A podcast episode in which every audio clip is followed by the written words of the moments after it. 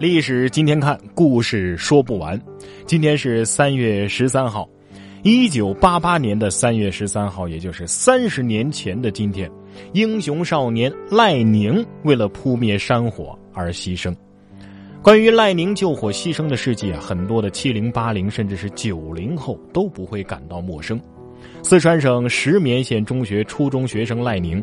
在石棉县海子山发生山林火灾的时候，为了扑灭山火、挽救山林、保护地面的电视卫星接收站的安全，不顾个人安危，在烈火当中奋战了四五个小时，终于献出了自己宝贵的生命。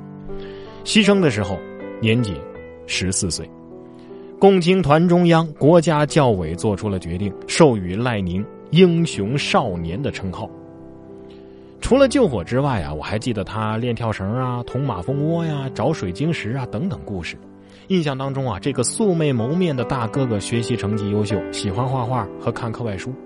然而三十年后的今天，我们已经不再提倡未成年人像赖宁一样去做这样的危险的事情，所以全国学赖宁的时代已经过去了。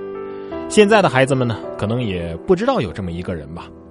然而，前段时间震惊全球的佛罗里达情人节校园枪击惨案当中涌现的一位少年英雄，又让赖宁再一次站上了舆论的浪尖儿。那是十五岁的一个华裔男孩，叫王梦杰。在枪击发生的时候呢，本来可以很快的离开险境，但是为了让同学们争取到逃离的时间，他毅然的留了下来，为大家抵住了大门。牺牲的时候，他的头部和身躯多处中弹，十分惨烈。这样的事迹传出之后，除了美国媒体大量的报道之外，美国民众也是积极的签名，联署向白宫请愿，希望他能够得到荣誉军礼安葬待遇。国内的一些网络媒体在引述的时候，也对这位少年英雄持敬意和惋惜的态度。可见呢，崇敬英雄，这是人类情感的共鸣；树立道德楷模，弘扬英雄精神，是每个国家、每个社会构筑正确价值观的一个重要组成部分。美国也是一样，全美上下在他的葬礼之后，还有一波这个宣传热潮。在个人主义泛滥的今天，西方也太需要这种精神来凝聚整个社会的力量。然而，同样是十几岁的英雄少年赖宁，许多网络上的评价却跟如今的王梦杰截然不同。许多的大 V 用解构手法，使咱们中国的英雄人物被边缘化，甚至是污名化。他们说，西方社会代表着先进文明，他们不提倡这种愚蠢的舍己救人的行为，个人利益是高于一切的。因此呢，要走向先进文明，必须要唾弃这些之前的丰碑。在概念上，他们也进行了偷换，说学习赖宁就等于是去火场救火，就等于是去送死，所以小孩子那绝对不能学习赖宁啊。那么，按他们这种逻辑和概念，美国现在不是站出来啪啪啪的打了他们的脸了吗？学习王梦杰不也等于是呃去挡子弹，等于去送死吗？事实当然不是这样。任何一位头脑成熟、精神正常的人都知道，美国媒体之所以颂扬王梦洁，到底是为什么？他们是在寻求一种极度缺失又极度可贵的精神。当一个社会在经济高速发展之后，就会陷入浮躁，价值观和方向感就会出现不同程度的迷失。他们。要么去寻求宗教的慰藉，要么就去寻求毒品的刺激。对他人的关怀只限于遥远的某地，对身边的事物却极度的冷漠。而对社会的管理者来说，美国迫切的需要这样的偶像和榜样。于是他们在电影银幕上塑造，在报纸上塑造。但是像王梦洁这样的高质量的榜样，依然十分罕见。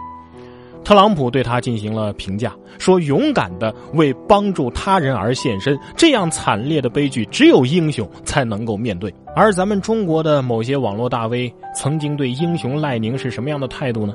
著名大 V 作业本就曾经发微博说：“由于邱少云趴在火堆里一动不动，最终食客们拒绝为拌面鼠买单，他们纷纷表示还是赖宁的烤肉较好。”这不仅仅是令人气愤呐，更令人恐惧。邱少云和赖宁一样，英雄形象就是这样一步一步的被刻意摧毁的。先是煞有其事的质疑，接着呢，就用所谓的人性光辉来解构，最后就是辱骂。今天咱们去网上搜索关于赖宁的词条啊，还是大量的“赖宁救火的真相”，我们被哄了二十多年。多所学校将赖宁像请出教室。赖宁值得学习吗？救火小英雄赖宁的另一面，出身干部家庭，得罪很多同学，赖宁是假的，等等等等。舆论力量之可怕就在于，有的地方教育部门就真的让赖宁给消失了，并且他们相信自己就是在做一件更加符合人类文明精神的事情啊。实际恰恰相反，学习赖宁从来就不是为了让咱们中国的小孩子去火场跟火魔去搏斗。就像学习王梦洁，也绝对不是为了让美国的小孩子多去枪战现场去跟歹徒较劲吧。榜样的力量只是在提醒大家，我们每一个人从小就要培养这样对社会、对集体的责任和义务的观念呢。